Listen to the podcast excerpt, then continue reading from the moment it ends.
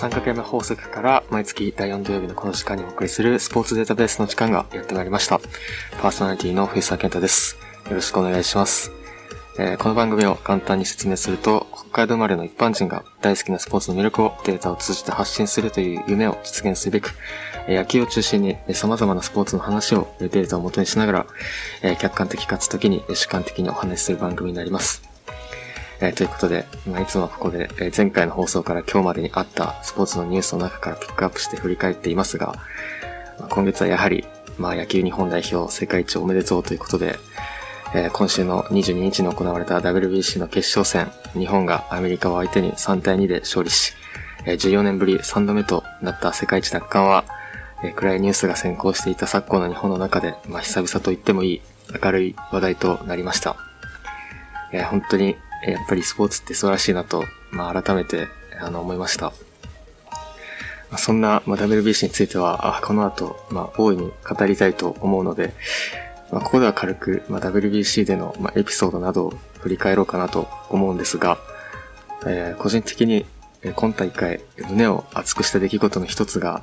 まあ、日本の国籍を持たない日系2世の、まあ、ラーズ・ヌートバー選手の、まあ、招集について、まあ、日本での初めは、まあ、一部の元プロ野球選手 OB だったり、ファンから、まあ、懐疑的な意見もあった中で、まあ、大会を通じて、その、まあ、献身的なパフォーマンスであったり、まあ、攻守においても、まあ、日本の勝利に大きく貢献して、まあ、日本を理解しようとするその実直な姿勢だったり、まあ、ムードメーカーとして先頭に立つ陽気な性格が、こう、徐々に日本でも受け入れられていく姿を見て、えーまあ、個人的に、まあ、代表資格を持つ選手として前々から注目していたので、すごく嬉しかったです。ペッパーミルのね、パフォーマンスも、まあ、今やお馴染みとなりましたが、まあ、そんな彼のね、インスタグラムのフォロワー数も、まあ、1日には6万人だったんですが、まあ、23日時点では、まあ、90万6千人と、まあ、まさに、まあ、今や時の人となった、まあ、ヌートバー選手ですが、まあ、彼が日本代表にとって、まあ、どれだけ稀有な存在だったかっていうのを紹介したくて、まあ、WBC の出場資格は、まあ、選手本人が、まあ、当該国の出身か国籍永住権を保有していること、そして、まあ、両親が、あの、当該国の出身か国籍を持っていることが、まあ、条件になっているので、まあ、日系3世のような選手は、まあ、基本的にはまず出場できません。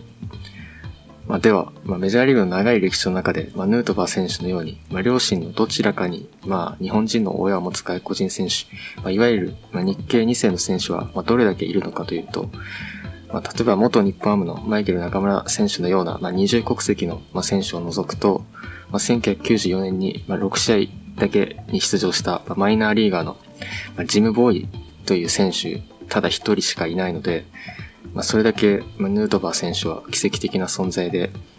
まあ、今後も WBC の出場資格のルールがま変更されず、まあ、また日本が二重国籍を認めない限りは、まあ、日本代表、えー日本代表としてま出場できる日系人選手は、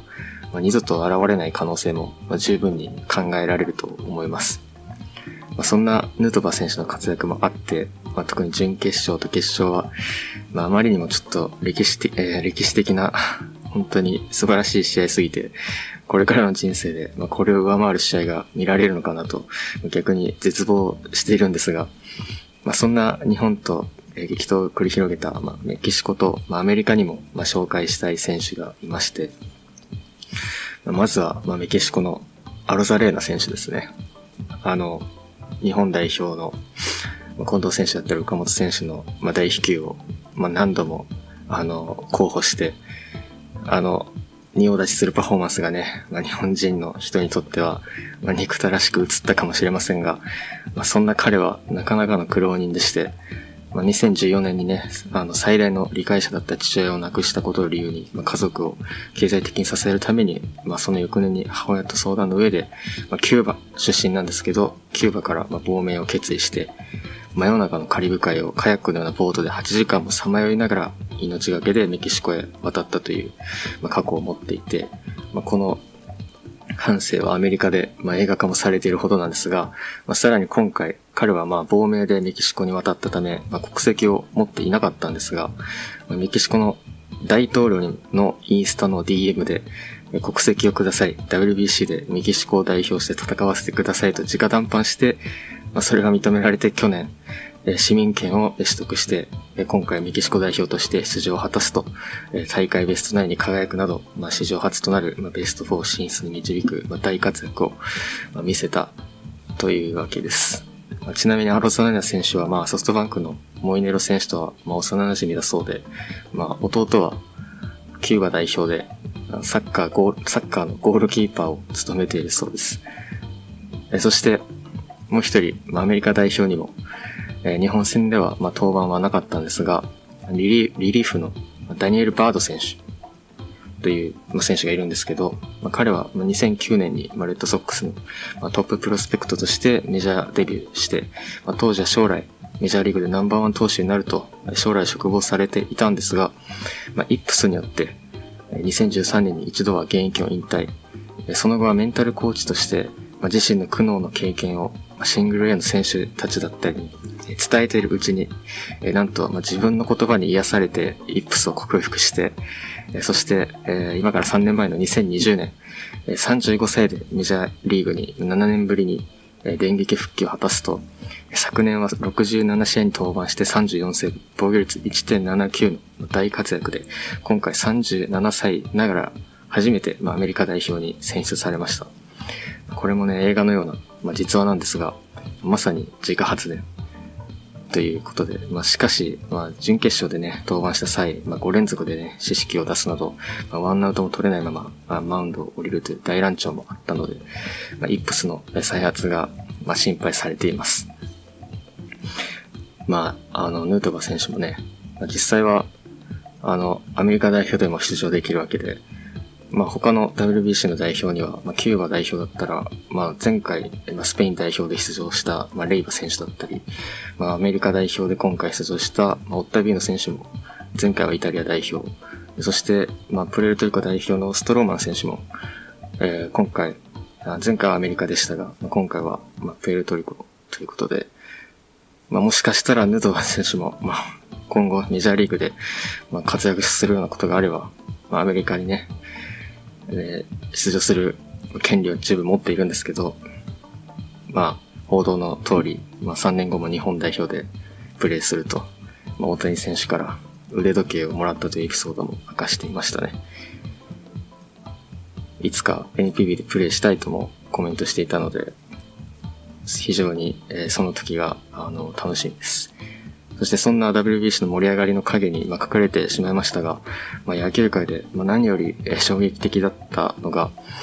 衝撃的な話題だったのが、横浜ベイスターズが2020年のサイヤング賞投手トレバー・バウアー選手の獲得を発表した件ですね。バウアー選手といえば、この番組でも、2年以上前から話してはいたんですが、女性に対する暴行疑惑で、まあ、出場停止処分を受けていたことから、まあ、その話題を、まあ、ちょっと避けていたんですが、まさかこのような形で、まあ、NPB に参戦するとは思っていませんでしたが、まあ、本来彼の年俸は30億円で、まあ、彼を、まあ、DFA したドジャースが、まあ、今年は、まあ、それを肩代わりしますが、まあ、来年以降は支払う必要が生まれる、えー、横浜に生まれるため、まあ、彼の統計が、まあ、日本で見られるのは、まあ、今シーズンのみと、まあ、考えるのが妥当です。まあでもソフトバンクが3年40億クラスで獲得する可能性もまあゼロではないとは思います。まあ、ちなみにサイヤング賞投手が NPB でプレーするのは、まあ、初代受賞者であり、まあ、メジャーリーグ初の黒人投手であるドン・ニューカム氏が、まあ、1962年に中日に入団して以来、えー、2人目なんですが、まあ、当時のニューカム氏は、まあ、すでに現役を引退した、引退していたために、まあ、野手として、投手ではなく野手として入団していて、まあ、投手としては1試合のみの登板でした。まあ、つまり、まあ、2年近いブランクこそあるものの、まあ、サイヤング賞投手の投球が日本で見られるのは本当に歴史的なことです。まあ、まさに野球漫画のメジャーのジョー・ギブソンのような存在が、まあ、日本でプレーするというのが、まあ、現実になるということ。そして、まあ、くしくも、まあ、ギブソンが初めて登板した横浜スタジアムを本拠地に置く、まあ、ベイスターズに入団するという巡り合わせは、まあ、自分もすごく、あの、ワクワクしています。そんな、まあ、バウアー選手については、まあ、来月以降、もっと詳しく話していこうと思うんですが、まあ、今月は、まあ、WBC の、まあ、日本代表の、えー、戦いを、まあ、データから振り返りながら、まあ、世界の野球についても、まあ、触れていこうかなと思います。えー、その前に、えー、ここで一曲書きたいと思います。えー、この曲は、バウアー選手が入団した横浜のエースであり、え WBC ではアメリカとの決勝戦に先発するなど、世界一に大きく貢献した投げる哲学者、今永翔太選手の登場曲です。ロード・オブ・メジャーで、プレイザーテイ、あ、プレイザーケイ。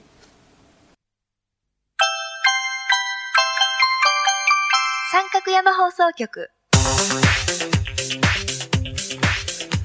お送りしたのは、ロード・オブ・メジャーで、プレイザーゲームでした。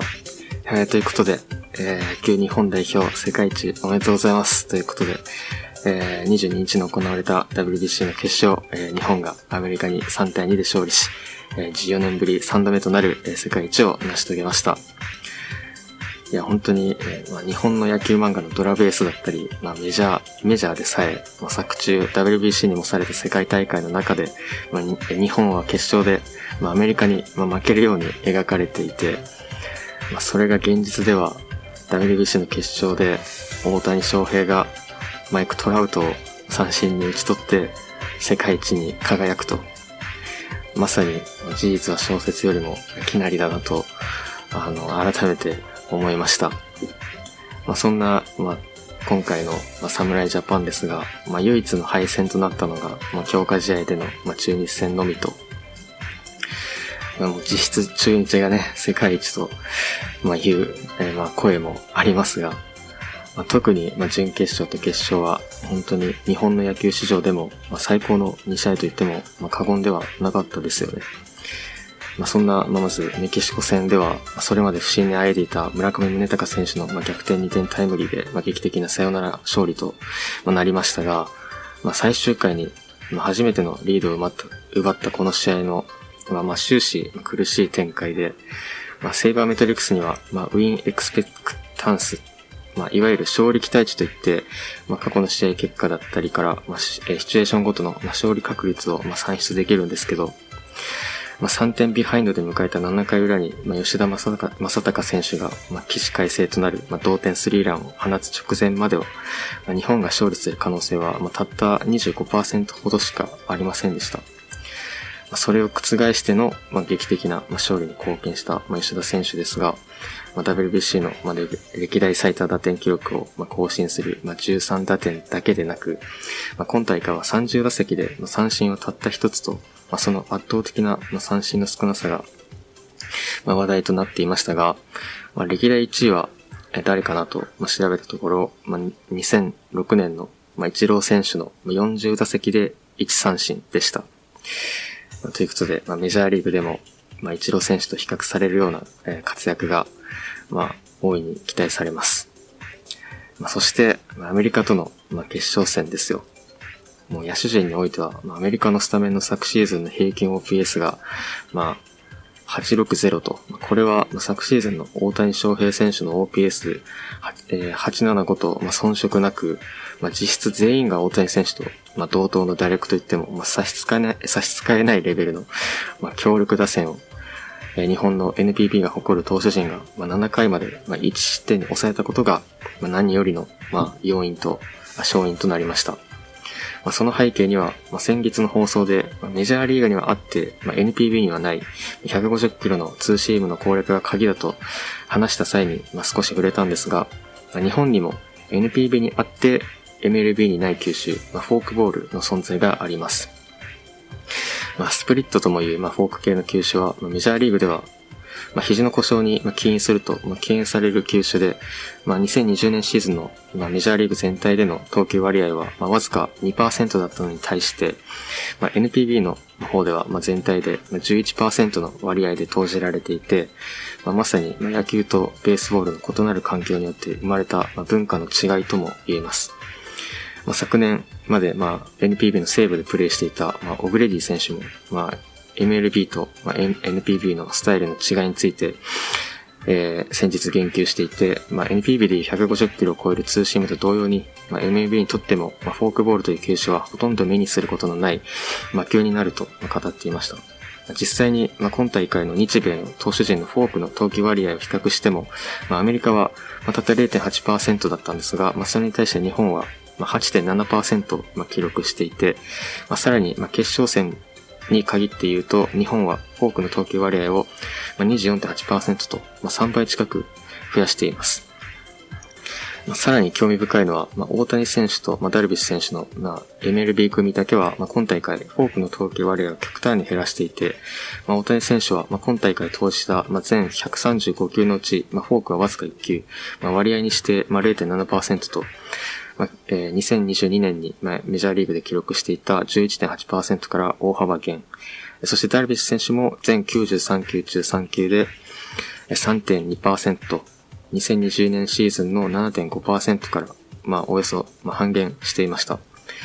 まあ、理由は定かではないんですが、まあ、二人は、まあ、フォークとは反対に、まあ、MLB にあって NPB にはない球種、まあ、スイーパーを、まあ、多く、あの、多投していたことから、まあ、NPB の投手陣のアプローチを、まあ、フォローする、まあ、思惑があったのかもしれません。まあ、そして、まあ、このスイーパーを今後 NPB に伝来させるのは、えー、横浜に入団したバウアー選手になるでしょう。まあ、ちなみに二人は、まあ、決勝で共に登板していますが、彼らを除いた場合、決勝での日本代表のフォークボールの投球割合は30.4%にまで上昇します。まあ、この日本代表のフォークボールというのは、まあ、実際に、まあ、2017年大会の、まあ、準決勝でアメリカと対戦した際も、まあ、実際、まあ、1対2と接戦で、まあ、そこで、まあ、フォークボールが、非常に有効であり、まあ、日本の投手陣が、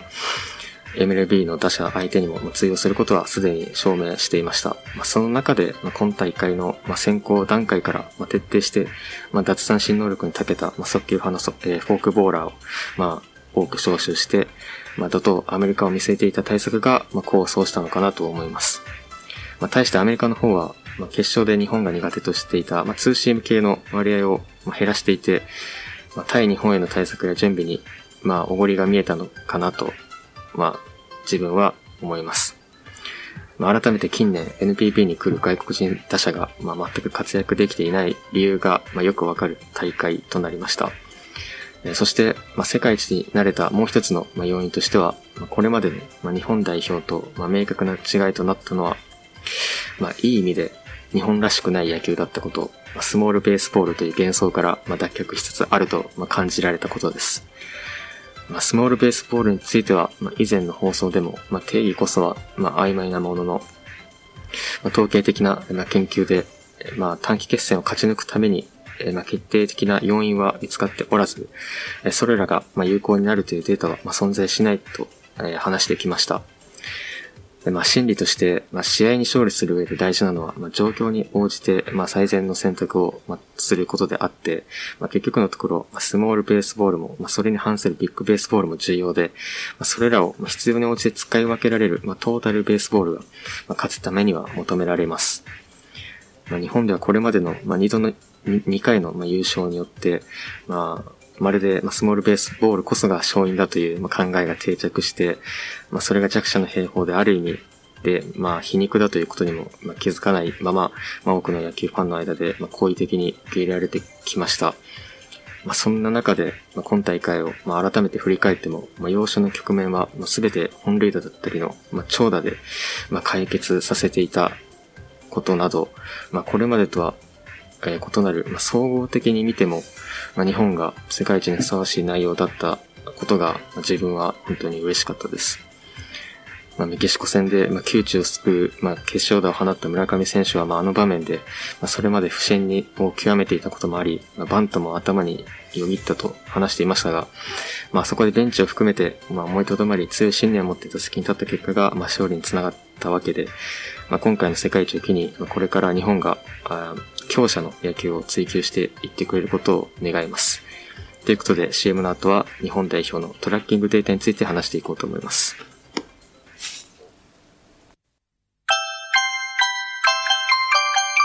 三角山放送局えー、ということで、えー、ここまでは日本代表の戦いを、まあ、データから、まあ、軽く振り返ってきましたが、えー、今大会で、まあ、最も速い球速を投げた投手が、まあ、大谷翔平選手の、まあ、164.1キロ、そして最も速い打球速度を計測したのも大谷選手で191キロと、まあ、改めて、まあ、その規格外の身体能力には驚かされますが、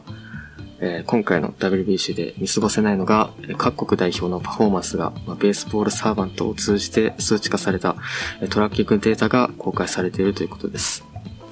え現在の野球界では、まあ、球速だけではなく、まあ、リリースポイントだったり、まあ、ボールの変化量、ま、投球コースなど、まあ、様々な要素をトラッキングできるようになっていて、ま、MLB では、ま、それらのデータを、え、ま、誰でも閲覧可能になっているのに対して、え、日本の NBB では、一般には、え、非公開とされてきました。しかし、今回の WBC では、アメリカラウンドだけではなく、東京ラウンドでの、データも公開されていて、これにより、まあこれまでパンドラの箱とされてきた NPB に在籍する、まあ選手たちのトラッキングデータが、えー、閲覧できます。えー、そして今回、まあ決勝の、まあアメリカの、えー、デローサ監督が、日本の投手陣について、え試合後、え手放しに称賛していたんですが、まあ、その中で、まあ、サイドスローの投手が良かったと、え大勢選手を、まあ、名指しで称賛していました。え大勢選手は、今大会、日本の投手陣で最多となる、ま4試合に登板するなど、まあ、まさに、大車輪の活躍でしたが、そんな、彼のトラッキングデータから今回紹介したい指標が、バーティカルアプローチアングル、VAA です。VAA とは、投球がホームプレートを通過する時の角度のことで、地面に水平ならば VAA は0度、えー、投手は、まあ、傾斜のあるマウンドの上から、まあ、投げ下ろす、え、ため、え、マイナスの角度になります。この VAA で、まあ、当初何がわかるかというと、まあ、VAA が0に近い、まあ、地面にフラットな、まあ、フォーシームというのが、まあ、ボールに浮き上がるような効果が生まれ、まあ、いわゆる、まあ、ライジングファストボールと言われる速球になります。この浮き上がる球、えー、速球は、まあ、より多くの空振りを奪い、ハードヒットを減少させる傾向があることが分かっています。そしてこのフラットなフォーシームを投げるために重要なのが、低いリリースポイントから高めのゾーンに向けて投げることで、それがより水平に近い角度のボール、つまりはライズするフォーシームを投げることができます。まあ、NPB で言うと、まあ、古くは藤川球児投手だったり、まあ、上原浩二投手、まあ、日本アムだと、まあ、武田久志投手だったりが、まあ、この VAA を駆使していたかなと考えられます。まあ、つまりは、まあ、リリースポイントが低い当時ほど、まあ、ストレートは高めに投げ、まあ、ライズさせるのが効果的だということで、まあ、そうした球速や回転数が、まあ、低くても、まあ、浮き上がる速球の秘密として、まあ、近年はこの VAA が MLB で注目を集めています。そしてこの VAA の具体的な数値は、まあ、フォーシームの場合、そのほとんどが、ま、マイナス3度からマイナス7度の間に収まって、まあ、昨年の、え、MLB での平均はマイナス4.8度だったんですが、え、今回の日本代表の中で、この VAA が最もゼロに近かったのが、え、大勢選手のマイナス3.9。次いで山本由伸選手がマイナス4.1でした。大勢選手はもともとサイドアームで、まあ、リリースポイントが低く、ままた、山本選手については、178センチという、まあ、投手としては小柄な身長が、ストレートに効果的な、まあ、恩恵をもたらしているというのが、まあ、この VAA のデータから考えられます。えー、そしてもう一つえ、先月も紹介した縫い目がボールの変化に与える影響をシームシフトウェイクというですが、え大勢選手がまあ決勝で投じたフォークについて、このシームシフトウェイクの効果を測定する方法の一つとして用いられる、推測した回転軸と実際の回転軸の偏差を見ると、マイナス1時間30分記録していて、これは昨シーズンのメジャーリーグで記録されたスプリットの最大偏差であるマイナス1時間15分を上回り、まあ、つまりは要約すると、まあ、メジャーリーグでも類を見ない、まあ、軸偏差である大勢選手のフォークは、シームシフトウェイクの影響を多大に受け、それによって大きな落差が生まれているということが、このデータから、まあ、わかりました。えー、そして、えー、もう一人、今大会、まあ、決勝の先発を託された今永翔太選手は、えストレートの最高回転数が、えー 2678rpm を計測。これは昨シーズンのメジャーリーグで左投手が記録した最高回転数 2560rpm を大きくしのぐスピンレートであり、またスタッフプラスと言われる、急速、変化量、リリース位置などから推測した、ま救出の良さを表す指標では、今回の WBC に出場した全投手中1位となる148を記録するなど、通常の先発登板とは異なり、ま短短いイニングでの投球だったとはいえ、まあ、NPB でも空振り率1位を誇る、まあ、今永選手のストレートは、すでに世界水準であるということが、えこのトラッキングデータからも証明されました。ま、今永選手はね、来シーズンに、ま、メジャーリーグに挑戦する意向を表明しているため、えま、彼にとっては非常に明るい材料になったと思います。反対に NPB の課題が木彫りとなったのが、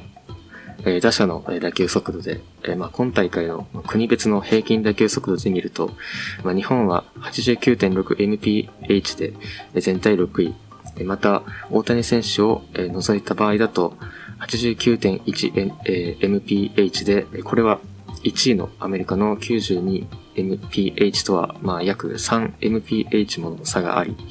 まあ、日本が対戦した相手のレベルを考慮しても、まあ、NPB と MLB の打者のレベルにはまだまだ隔たりがあるという印象を受けました。えー、ということで、えー、今回各国の、えー各国代表のパフォーマンスがスタッドキャストを通じて数値化されたことで、まあ、日本の強みと課題を具体的な数値として知ることができた点だったり、まああとは NPB の水準がまあ決して悲観する必要はないレベルにあることが分かったことは良かったですが、本当に残念なのはこの仕組みが日本にはないということで、まあ以前から何度も言ってますが、複雑な事情があるのは重々理解していますが、今後日本の NPB でもトラッキングデータが公開されることを望みます。ということで、えー、ここで一曲書きたいと思います。えー重要な準決勝と決勝の試合でスタメンマスクを務めるなど、日本の世界一を攻守両面で支えたキャッチャーの中村悠平選手の登場曲です。夜遊びでツバメ。三角山放送局。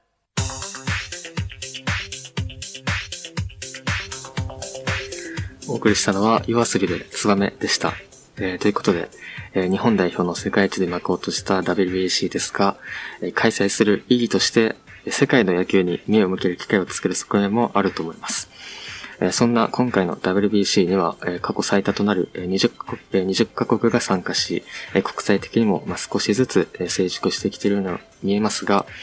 ま同時に、ま国によって、ま未だ、ま野球レベルの格差は、ま依然として大きいとも感じました。今大会を見ても、まあ、特にイギリスやイスラエル代表は、まあえー、自国の出身選手は、えー、共にそれぞれ2選手のみと、えー、これをまあ日本で例えたら、まあ、ヌートバー選手のような日系選手が28人いて、日本人は2人しかいないような、えー、状態です。えー、日本と、まあ、準々決勝で対戦した、まあ、イタリアでは、まあ、監督を務めた、まあ、メジャーリーグでも、まあ、殿堂入りを果たしているマイク・ピアッツァ氏は、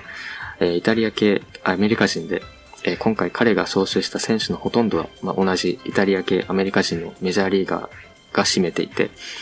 えー、国内リーグ組の選手は、まあ、わずか、まあ、4選手のみで、まあ、その実態は、まあ、イタリアの名を借りた、まあ、まさにアメリカの B チームで、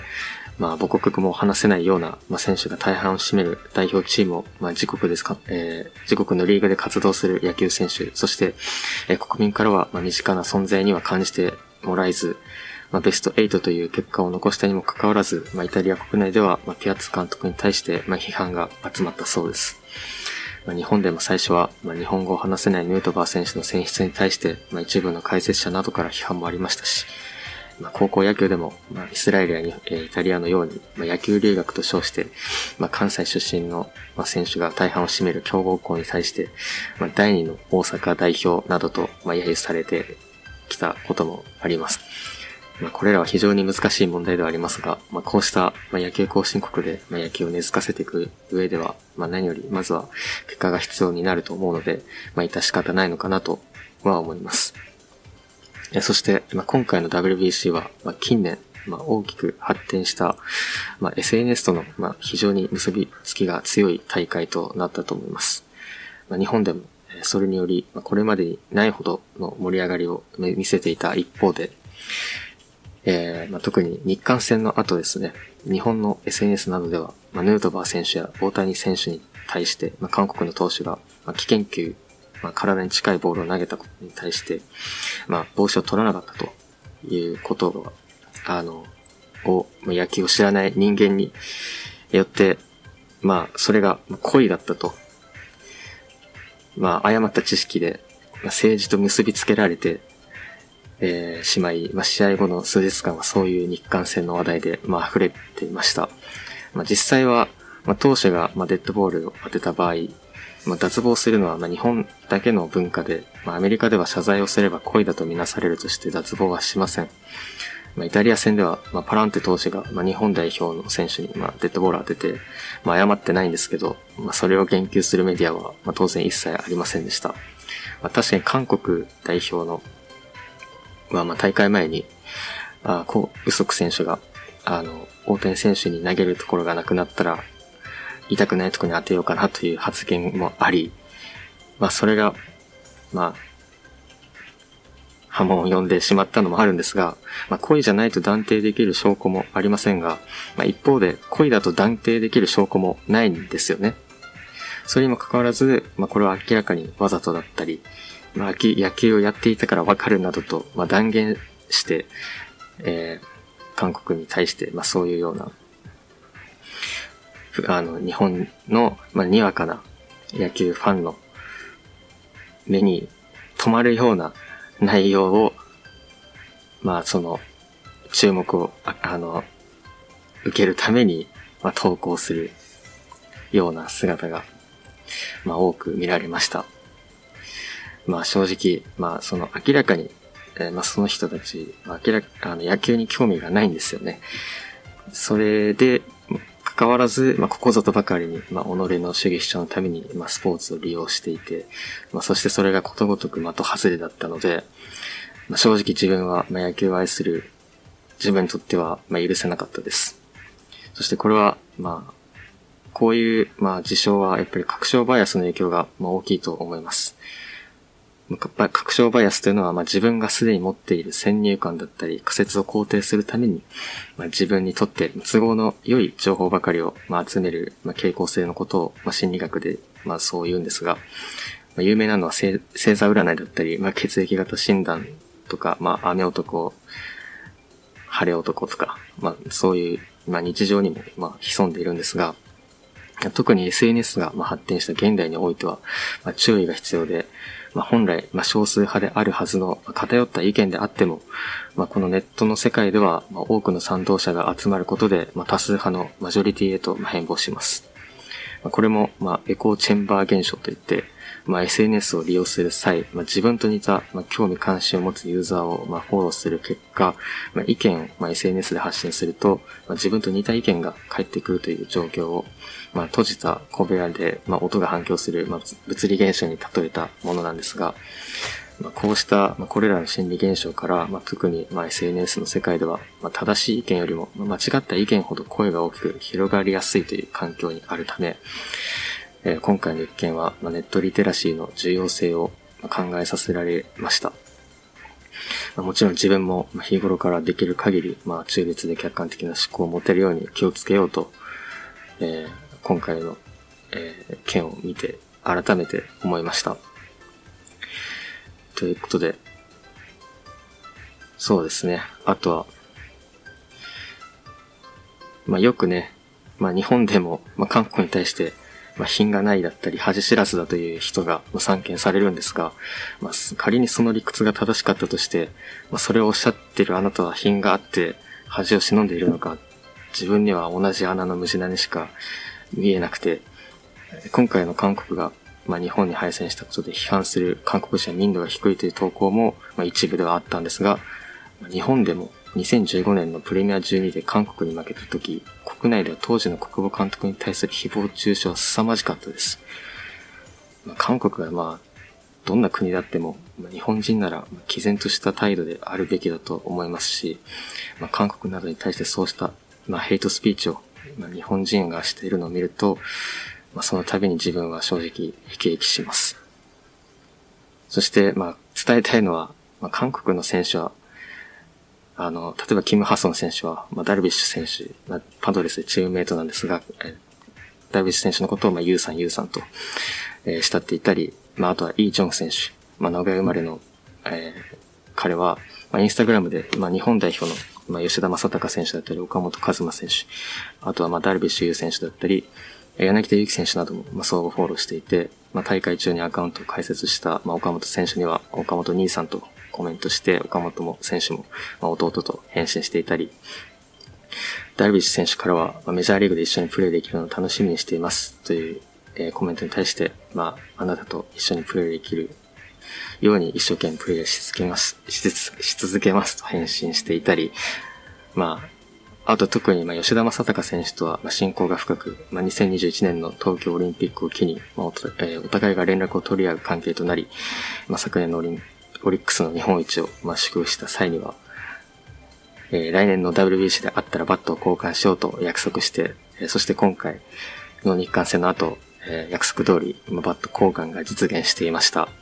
まあ、昔ではまあこ、えー、考えられないですが、まあ、今の時代は SNS があるため、こうして気軽に、まあ、日韓の選手が、まあ、やり取りしています。まあ、確かに、まあ、韓国代表には、まあ、先ほど言ったように、まあ、高速選手の、ま、発言もするような選手がいるのも事実ですが、まあ、それはごく一部の話であって、まあ、少なくとも選手は互いにリスペクトし合っているというのを、まあ、伝えたいです。韓国の現地のコメントを見ても、まあ、今回の日本の世界一について、まあ、素直に祝福する声は非常に多かったですし、まあ、大谷選手のファンも数多くいます。まあ、自分は別に韓国とは何のゆかりもありませんし、特別好きだという感情もないです。そしてもちろん WBC だけで見ても、まあ、過去の韓国の行いを肯定する気は一切ありません。ただ、まあ、韓国だからといって、まあ、そこで生まれた人が皆日本に対して嫌悪感を抱いているわけではないということは、あの、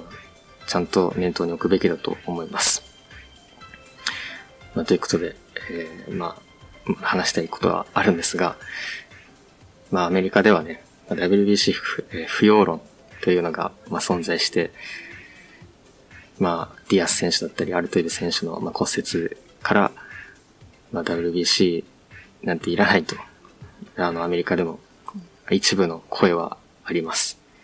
まあ、なぜそういう声が、まあ、やっぱりあるかというと、まあ、アメリカっていうのは結局メジャーリーガーが、まあ、去年のね、開幕ロースター975人中700人はアメリカ人で、まあ、71.8%アメリカ人なんですよね。まあ、例えばサッカーのワールドカップは主要リーグが各国に点在する中での開催なのに対して、まあ、WBC というのは、まあ、国別という、え国別であるというだけで、まあ、トップ選手は、まあ、結局みんなメジャーリーガーなので、まあ、メジャーリーグこそが世界の頂点だと考えているアメリカ人は、まあ、依然として多いのが現状です。